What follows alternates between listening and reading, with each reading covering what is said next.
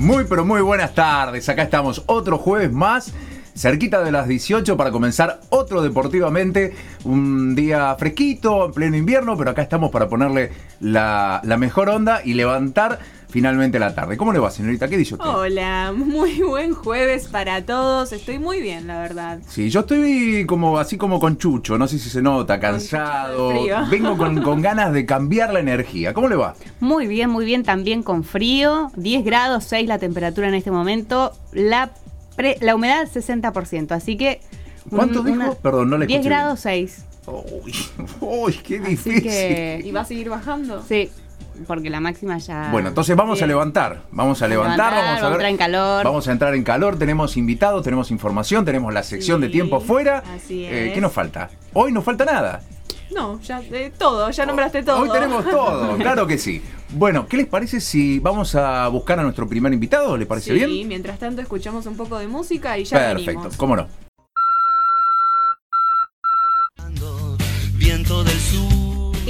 En línea justo en este momento con Francisco Guaraña, velista de la selección nacional. Él se encuentra en Francia. Hola Francisco o Pancho, si preferís que te digamos así. ¿Cómo estás? Hola, ¿qué tal? Bueno, un placer estar hablando con usted en su programa. Muchas gracias por, por invitarme. ¿Qué tal, Pancho? Buenas tardes. Muchísimas gracias por este ratito. Estás del otro lado del mundo, así que bueno, eh, agradecemos y valoramos mucho este esfuerzo que tenés para, para con nosotros, este gesto tan lindo.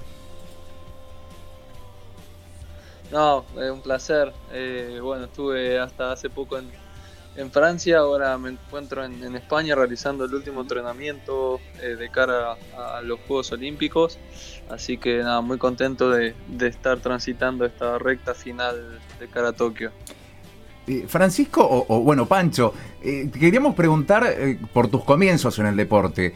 es más o menos la forma en que abrimos todas las charlas, si nos podías contar. Sí, todo, el mundo me dice eh, Pancho, así que estoy, estoy acostumbrado eh, quizá que no a, no escuchar tanto Francisco.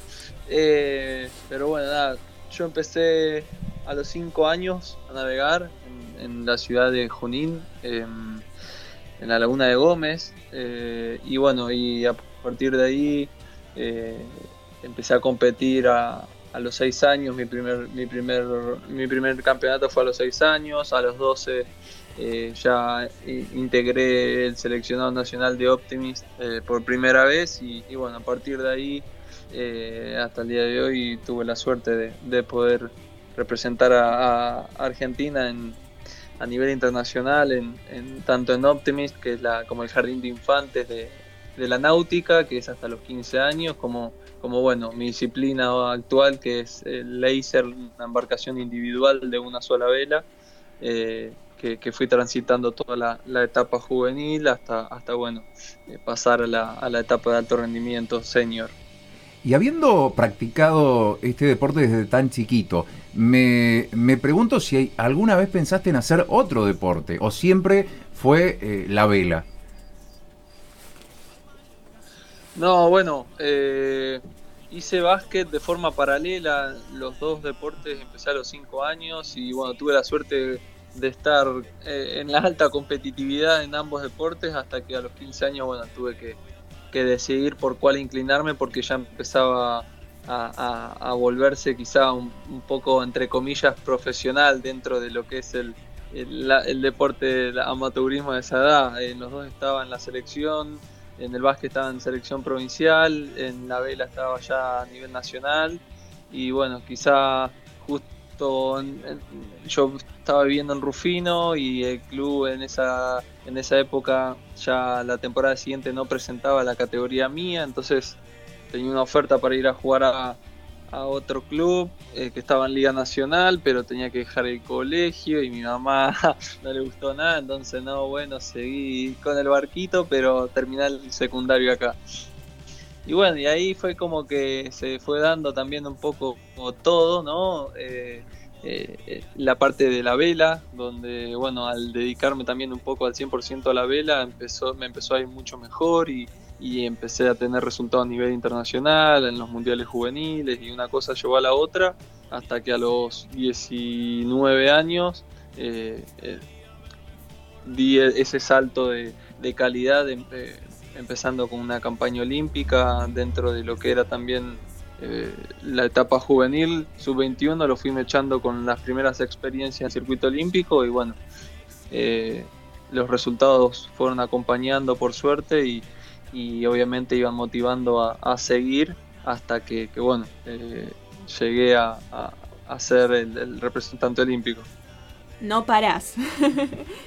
¿Y podrías contarnos cómo es un día de entrenamiento en este deporte? Sí, em, lo, tenemos como, como dividido en etapas, según la planificación anual. Eh, tenemos como la parte, como todos los deportes, la pretemporada más que nada, donde ahí es donde entrenamos bastante fuerte y, tres turnos por día, incluso hasta cuatro turnos por día. Generalmente durante el año nosotros eh, cuando no competimos tenemos el entrenamiento físico ahí en el cenar de dos horas y media, casi tres horas de gimnasio a la mañana, de 7 de la mañana a 10 de la mañana y de ahí nos vamos al río directamente, otras tres horas en el agua, en el barco, la parte técnica, entrenando ahí. Eh, entonces, bueno, eh, cuando terminamos la parte técnica en el agua, volvemos del agua, eh, almorzamos y ya la, última, la última preparación del día, que también es otro entrenamiento físico como tercer turno y ya eso es como un poco la, rutina de lunes a, viernes y los fines de semana eh, solamente navegamos o, a veces los sábados sí extendemos un día más de la semana y hacemos doble turno, tanto físico como técnico en el agua y los domingos de descanso, pero eh, es, la vida del alto rendimiento se torna un poco monótono, sobre todo en, en, en nuestro deporte quizás. Claro, es mucho tiempo de, entrenamiento, que básicamente todo el día. Y yendo al año pasado, 2020, acá en Argentina, cerraron todo en un momento. ¿Vos pudiste eh, en ese tiempo mantener tu estado físico? Bueno, tuve la suerte de, haberme anticipado un poco a, lo que se, se veía venir. Eh, justo tuve el mundial en Australia a fines de febrero y ahí ya eh, se estaba hablando un poco el tema. Eh, incluso cuando llegué a Argentina, a los pocos días en Australia ya cerraron todo. Y, bueno, ahí yo, cuando en Argentina todavía se desconocía y empezaban los primeros casos, yo ya medio que, entre comillas, abrí el paraguas y, me armé como un gimnasio en el garage de, la casa de mi abuela. Y, y de hecho terminé haciendo la cuarentena eh, ahí con ella. Eh, tuve 60 días entrenándome ahí encerrado y por suerte fui uno de los primeros deportistas olímpicos en volver a entrenarse eh, ahí en Junín con, con todos protocolos municipio y de la provincia de Buenos Aires que pude empezar a, navegar ahí en la laguna solo y, bueno, se sintió mucho la verdad lo que fue el 2020 más que nada dimensioné eh, todo el, año pasado y, las dificultades que tuvimos a nivel nacional de no poder salir a competir y estar todo el año ahí. Cuando me vine para acá ahora a hacer la temporada en, Europa, eh, se sintió mucho porque, bueno, en, mi deporte, como en la mayoría, en Europa no, pararon. Hicieron la temporada del 2020 y, esta temporada, entonces, eh, bueno, estuvo, estuvo duro. Pancho, te saluda Jacqueline, ¿cómo estás? Eh, ante todo, agradecerte de, representarnos. y bueno, por mi parte, preguntarte, ¿cómo es una competencia de velas? ¿En qué consiste la competencia de este deporte? Si nos podés. Eh, en, este, en este deporte es eh, gráficamente por ahí llevarlo a, lo que es la carrera de automovilismo, ¿no? en la vela eh, son seis días de competencia, eh, donde cada día corremos dos regatas que vendrían a ser como dos carreras, donde están todos los barcos eh, dentro de un circuito formado por boyas que, se fondean donde hay una largada y una llegada, entonces largan todos juntos y van respetando ese circuito boya a boya hasta cortar la línea de llegada y el que, el que suma menos puntos en base a la posición que vos tenés eh, es el que va a ganar. Si se corrieron eh, seis días, dos regatas por día, o sea, 12 regatas en total, y uno ganó las 12 regatas, el puntaje total va a ser 12 puntos, porque suma cada posición de cada regata.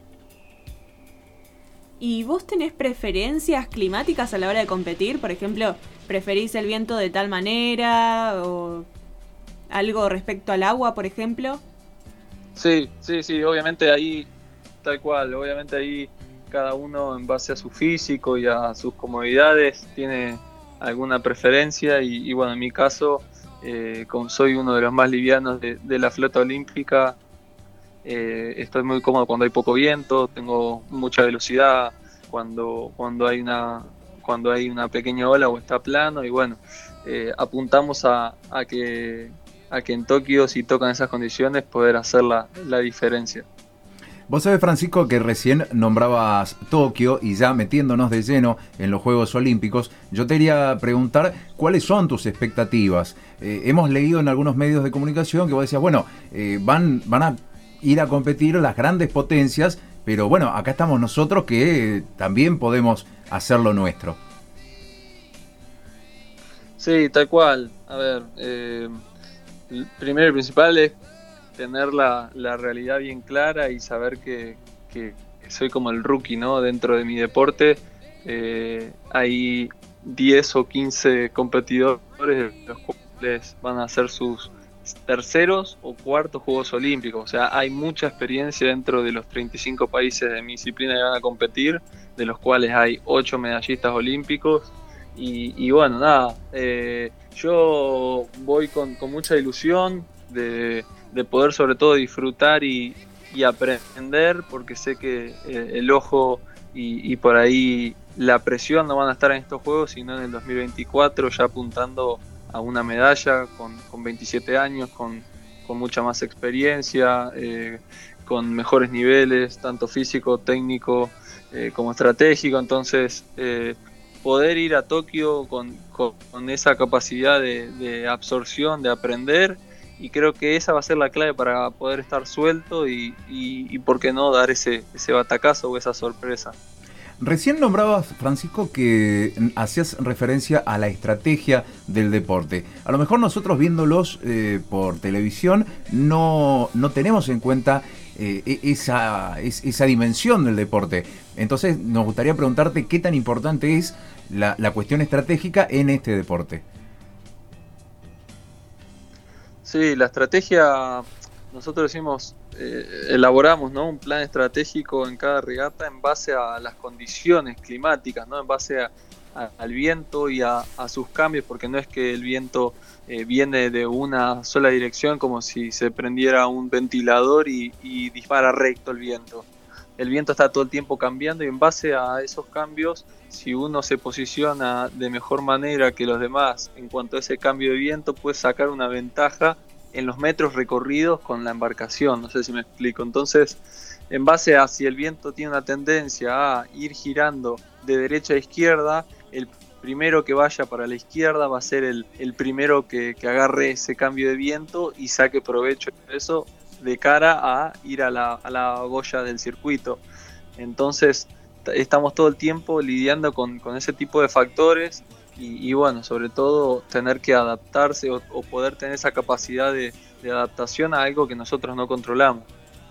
Claro, seguramente. Y en el momento de la competición, ¿para vos qué se requiere más? ¿El rendimiento físico o la concentración? O por lo menos qué porcentaje le das a cada habilidad? En mi disciplina quizás es 80% físico y, todo el resto eh, eh, abarca el 20%, porque es un barco que, demanda mucho físico y que por más que vos seas el mejor navegante del mundo en todos los factores psicológico, eh, táctico, estrategia, que tengas toda la experiencia del mundo, si vos no estás eh, con, con, el nivel adecuado físico para poder soportar la demanda del barco, el barco no tiene velocidad, no va rápido. Entonces, es, un, es un barco que, que, demanda una preparación física muy, muy intensa y, y que sí el nivel físico puede llegar a determinar un resultado. Yo te quería preguntar si tenés alguna situación para contar, alguna anécdota en la que se haya complicado la competición a causa del clima. Sí, eh, eh, en realidad estamos bastante expuestos ahí eh, y, muchas veces nos ha tocado estar en el agua con días soleados y, de repente entra un frente en 15 minutos y nosotros para competir estamos bastante metidos adentro, no es que estamos sobre la playa y que en dos segundos te puedes meter. Y muchas veces sí, nos ha agarrado tormentas fuertes, tormentas eléctricas, donde no tenemos visibilidad y, bueno, más de una vez nos hemos llevado un, gran susto, pero, pero, bueno, en mis 24 años de vida nunca, nunca experimenté eh, ninguna tragedia por suerte y espero que así sea eh, con el tiempo que pase. Qué bueno. y sabemos que bueno, falta poquito para Tokio, pero después de Tokio, ¿qué planes tenés vos? Bueno, Tokio al atrasarse un año también nos descontó un año de la campaña olímpica para París y quizás eh, las vacaciones que estaban en los planes post Tokio ya se esfumaron porque en mi caso tengo el Campeonato Mundial del 2021 en septiembre en Barcelona y ya después arranca el circuito de vuelta. Eh, tengo el Trofeo Princesa Sofía en Palma Mallorca, entonces después de los Juegos pasan 30 días y ya tengo que volver un mes y medio a Europa a, competir a, fondo y después viene la, la pretemporada para el 2022 que ya empiezan los clasificatorios de Sur y, los clasificatorios para ganar la plaza para los Juegos Panamericanos y, bueno, nada, eh, lo bueno es que, que, falta menos para, para París 2024 y, y poder mantener ese, ese nivel de exigencia apuntado para, para Tokio eh, está, está interesante porque hace que, que uno vuelva de vuelta siempre al ruedo cuando están en, la, alta competencia y quizás nosotros al estar fuera del núcleo que es Europa, núcleo de competencias, esto nos, nos ayuda a mantener el nivel competitivo. Francisco, te vamos a ir liberando, somos conscientes de la diferencia horaria eh, no sin antes agradecerte por dos cosas. La primera, bueno, justamente por este gesto que has tenido para con nosotros, teniendo en cuenta eh, la, la, diferencia horaria. Y en segundo lugar, por representarnos y representar al deporte argentino con tanta intensidad y con tan buena predisposición. Ojalá te, podamos ver en los Juegos Olímpicos, que tengas el mayor de los éxitos. Vamos a estar de este lado alentándote a, vos y a tus compañeros y bueno, enviarte un gran saludo y agradecerte mucho. Bueno, muchísimas gracias a ustedes por, la invitación eh, y, bueno, gracias por, sus palabras. Ojalá que, todo salga bien y podamos representar de la, de la mejor manera. Les mando un, fuerte saludo y, buenas tardes. Un fuerte abrazo, muchísimas gracias y muchos éxitos. Se llama Francisco Pancho Guarañá, es miembro de la selección argentina de yachting, de vela y también pasaba por Deportivamente.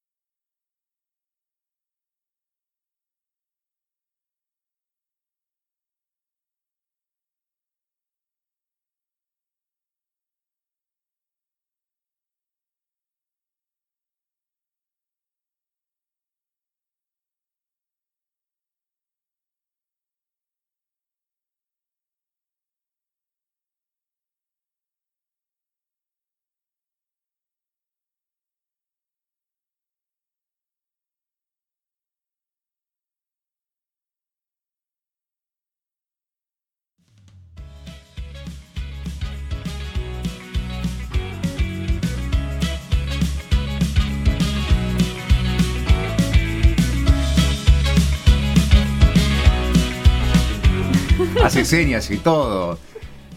Bien, muy linda Sí, la, entrevista. Eh, hay- Aprendimos un poco sobre las competencias de vela. Sí, es este es un deporte que todavía no habíamos eh, eh, abordado Tratado, en ajá. todo el ciclo Sí. del programa. ¿Ah, sí? Así que eh, abrimos un nuevo deporte más.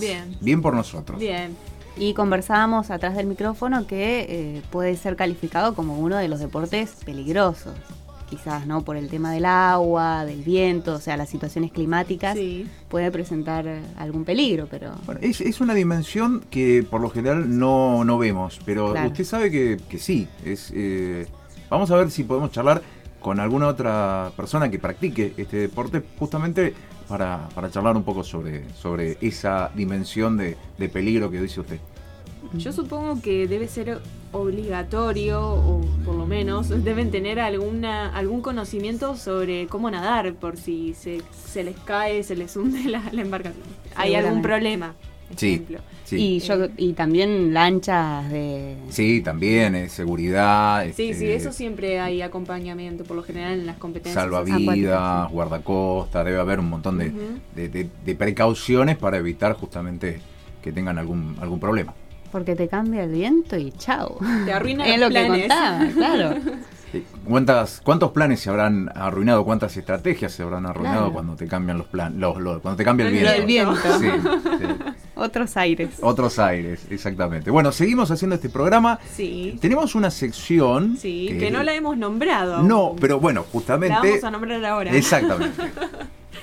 Sí, tenemos eh, la sección de tiempo fuera y hoy tenemos una consigna que es bastante debatible. ¿eh? A ver, Sí, a ver. a yo ver. creo que yo traje una lista larga. Ah, sí.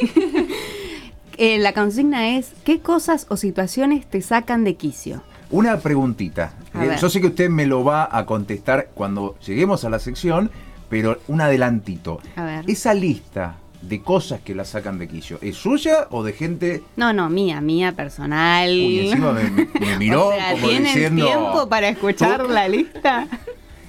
Sí, Tenemos hasta las supuesto. 8. Ah, bueno, perfecto. Tenemos tiempo, tiempo Todo tenemos. destinado en- a la lista de Jacqueline. Y, y en todo caso seguimos, podemos hacer una segunda y una tercera parte también. Sí, ¿por qué no? No, tampoco tantas, pero bueno, hay, hay, hay. Bueno, vamos entonces a buscar nuestra sección, ¿le parece? Sí, vamos a escuchar un poco de música también. Bueno, cómo no, Y cómo no. después vamos con la sección. Pará, pará. Es momento de un tiempo fuera. Nos tomamos un descanso y en breve volvemos a jugar.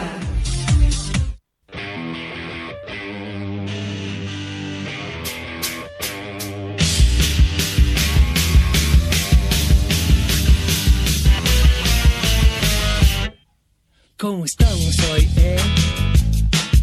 ¿Cómo estamos hoy, eh? ¿Y vos cómo estás hoy, eh? Eh, no sé, no sé, no sé cómo, cómo contestar esa pregunta. Estábamos escuchando los eh, super ratones. Esto es cómo estamos hoy. Así Eso es. quiere decir que hemos llegado a La sección de tiempo fuera. exactamente una de las secciones de este programa cuya consigna del día de hoy es la siguiente. ¿Qué cosas o situaciones te sacan de quicio?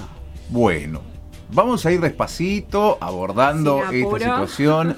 Recién les contaba fuera del aire eh, un, un poco por qué, de dónde viene esto. La palabra. Sí, resulta ser que el quicio es una sección de un, de- de- del marco, de la ventana o de una, Una puerta, cuya tarea es eh, sostener toda la estructura. Es, la, es el sector del marco que hace mayor fuerza. Quiere decir que si eso sale de, de- No su lugar, claro, no se, se cae mantiene. todo. Bien. Y de ahí viene el traslado o la... la- Ah, la, adaptación puede Claro, la figura metafórica hacia este, Es decir, el te ser humano. todo. Que exactamente, uno sale de su eje y, Y se chao. cae todo. y nosotros estamos buscando tres o, o cuatro. O, o hay más. Uf, O como Empiece, uf, empiece, no, me, no me empiece. gustó como yo, lo dijo. yo dije, ¿tienen tiempo para escuchar Claro. la lista? Bueno, lista yo había larga. imaginado para No, contarles no. tres o cuatro, pero bueno, dele, dele tranquila, dele tranquila. No, no, yo creo que, a ver, hay. Depende de las ramas, porque hay ramas. Yo Sí, creo que hay ramas. Sí. Unas eh, del, del exterior, otras, bueno, generalmente son del, del exterior, ¿no? Que por ahí haga un tercero, o, o el clima puede también Sí. interferir en que te saque de quicio. Odio el viento, por ejemplo. Ah, mire usted. Mire. No Odio hacer el viento. vida, o sea, yo lo único que no extraño de mi tierra neuquina es el viento. Mire, mire. Eh, por otro lado, me molesta mucho, me saca de quicio la impuntualidad. Ahí Ajá, coincido. Ajá. Creo que va a haber muchas personas que van a estar de acuerdo con usted o que se van a sentir identificadas. Sí.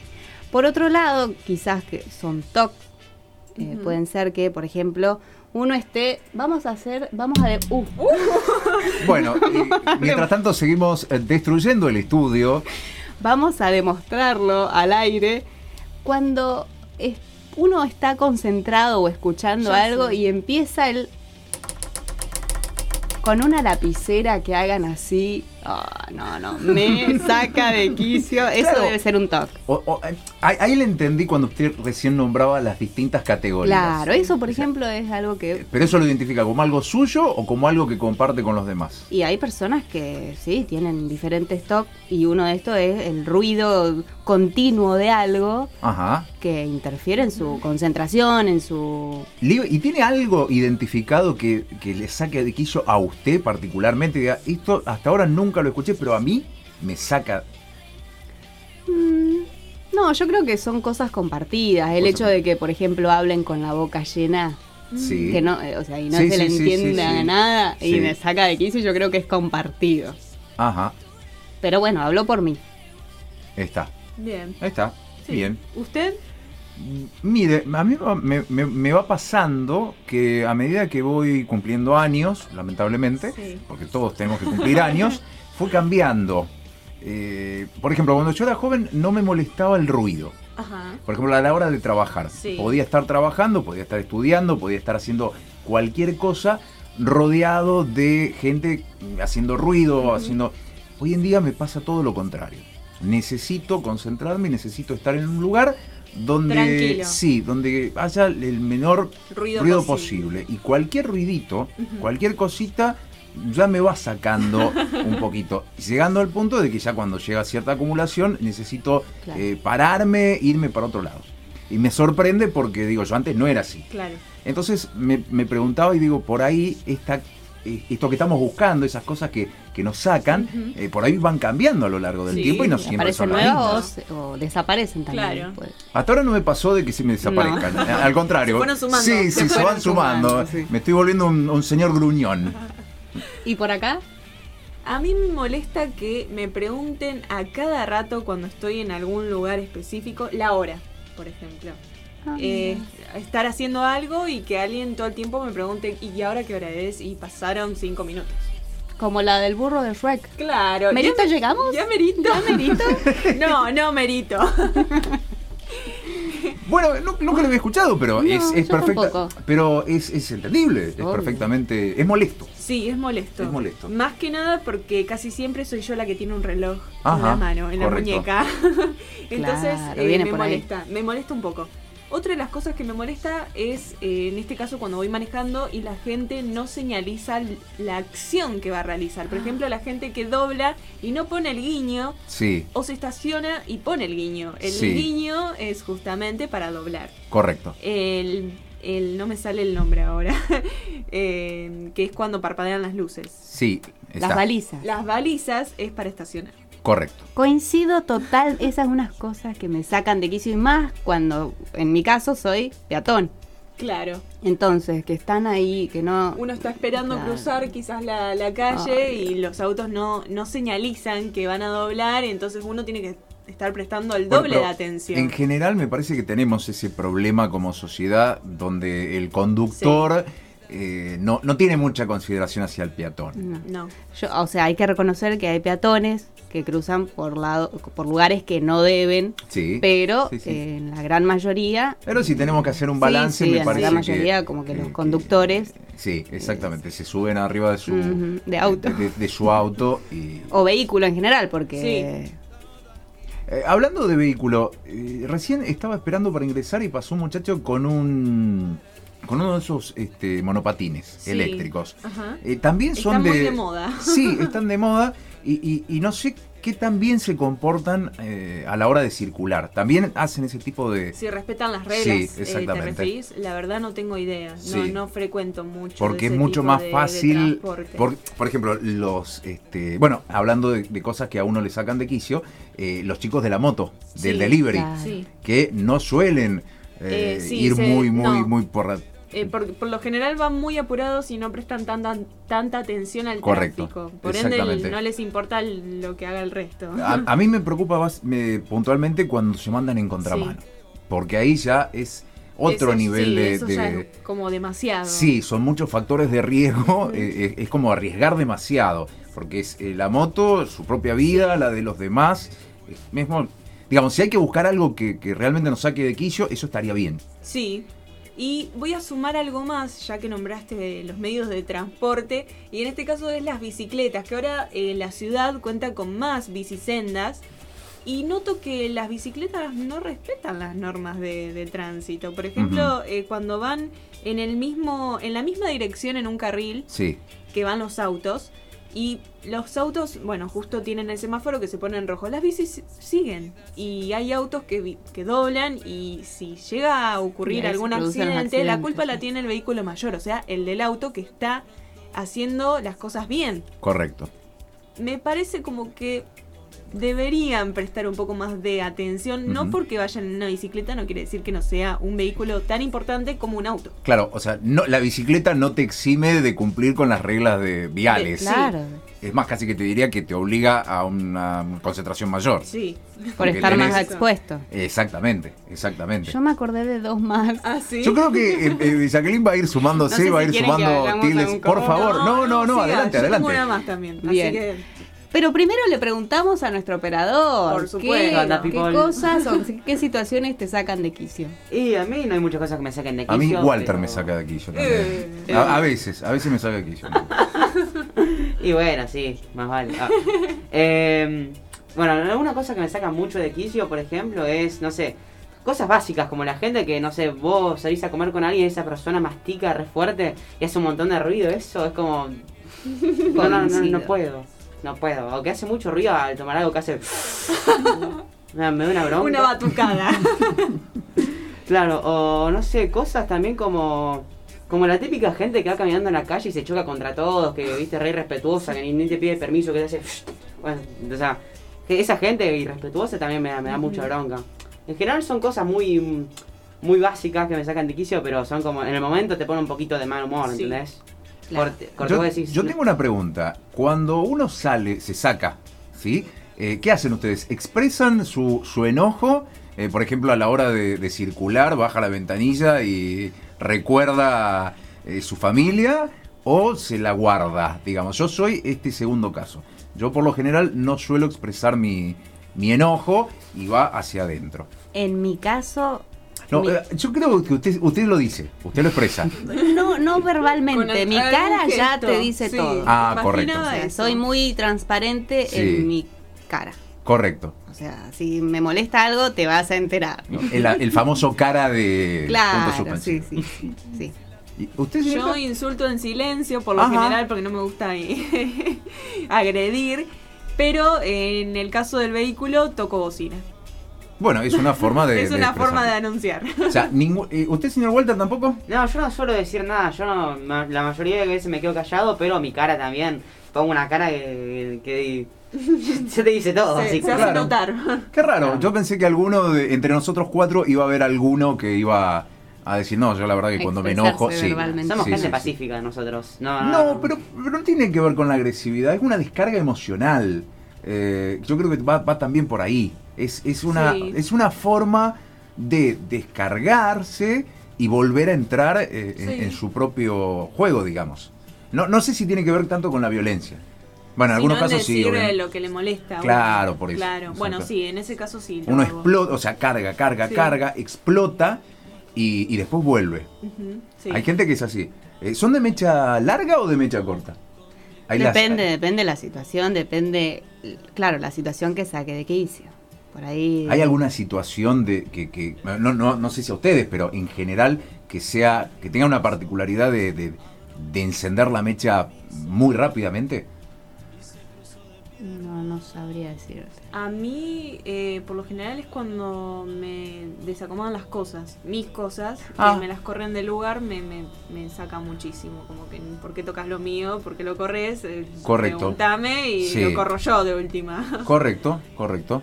Eh, por ejemplo, en, una, en una- en un escritorio de trabajo, Sí, con un grupo de estudio, sí. que no tienen sus libros, sus cosas. y- Claro. No le toquen, por favor, bueno, ya sabemos, por favor no le toquen los libros al Dana, la cartuchera, eh, eh, los útiles escolares, nada. Pero ojo, si me lo piden, que le preste algo, sí. Ajá. El, el tema es que El no pedir. toque, claro, Claro, el tema es que no muevan sin antes preguntarme. Si yo Correcto. estoy en ese espacio, por Está. ejemplo. Y si no estoy también, le voy a dar el- un ejemplo de, de cómo acomodo las cosas en mi casa. Ajá. Me voy y después cuando vuelvo encuentro las cosas de otra manera. Y usted sabe. Y usted se dio cuenta. Eh, O sea, es consciente de cómo recuerda Soy muy perfectamente. detallista. Ajá.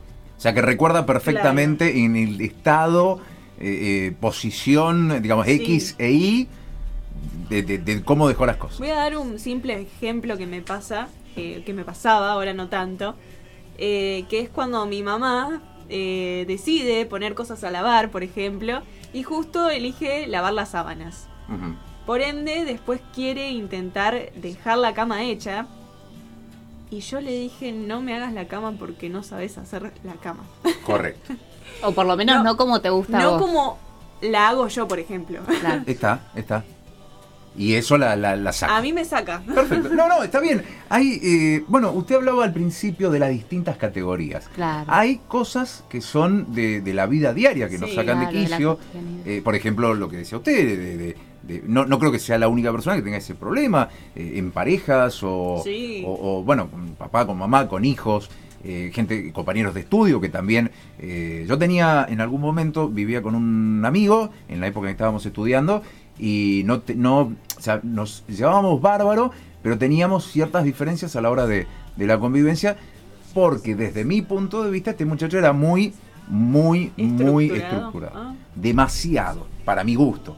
Eh, era todo como muy, muy, muy delicadito, muy puntilloso y bueno, era por momentos se hacía difícil. Después íbamos a tomar una cerveza Sí, y y, y nos olvidamos, sí. Pero en ese momento generaba una cierta, una cierta. Ahí se acordó de una más. Sí. Claro que en realidad una era, eh, por ejemplo, y ahora me la olvidé. no, eh, por ejemplo, cuando uno está haciendo la fila para pagar. Sí. Que en realidad en este contexto, obviamente, te dicen Distancia. distancia. Pero fuera de este contexto, que se te pongan tan cerca, es como que sí. te invaden Tu tu, espacio. y, y vos mirás así como diciendo, a ver, Tenés ¿qué necesidad de tan cerca? Si hay más lugar. Eso también me saca. Es como Y- que y- miro. Y hab- con mi hablando de hacer especial. fila, eh, el, el- el colado. El colado recuerdo que a mí me, me, me ah, incomoda. también, sí. Y a quien no, está. No, bueno, pero hay gente que lo puede, lo puede tolerar de otra manera. A mí me realmente me saca. Realmente me saca. Ah. Y una de las cosas que nombró Walter, que cuando uno va caminando en una vereda, también están, está el otro extremo que van a dos por hora Ay, sí. y llega un punto en que vos decís, bueno, te paso porque... y querés seguir. Bueno, vamos a hacer una segunda parte, si Sí, ustedes están de acuerdo. Sí, porque tenemos eh, las respuestas de los oyentes. Exactamente, sí. Eh, vamos a hacer una segunda parte en un ratito. Sí. Mientras tanto, vamos a escuchar algo de música que tiene preparado nuestro operador, el campazo de la operación técnica. Una desolación. Soy ¿Estás buscando un buen seguro? Te traemos la solución. Jorgelina Sinali tiene para vos seguros patrimoniales y vida, automotores, embarcaciones, accidentes personales, ahorro y capitalización. Y también gestoría integral del automotor, inscripción cero kilómetro, posesión, cédulas autorizados, prendas y más. ¿Qué esperas para asegurarte? Teléfono 3413 35 10 38. Jorgelina Sinali, productor asesor de seguros y gestoría integral del automotor. EDI, Espacio de Desarrollo Integral. Brinda desde el 2013 un lugar cálido y humano donde el bienestar y el crecimiento están en primer lugar. Coach ontológico, licenciada María Noel Bonetti, Carolina Moore, Romina Castro y Nadia Rodríguez. Psicoterapia, licenciada Marina Teglia. Psicóloga, Janet Saleb. Espacio de Arte Terapia, licenciada Laura Noriega. Además, alquiler de espacio, consultorios y salón grupal.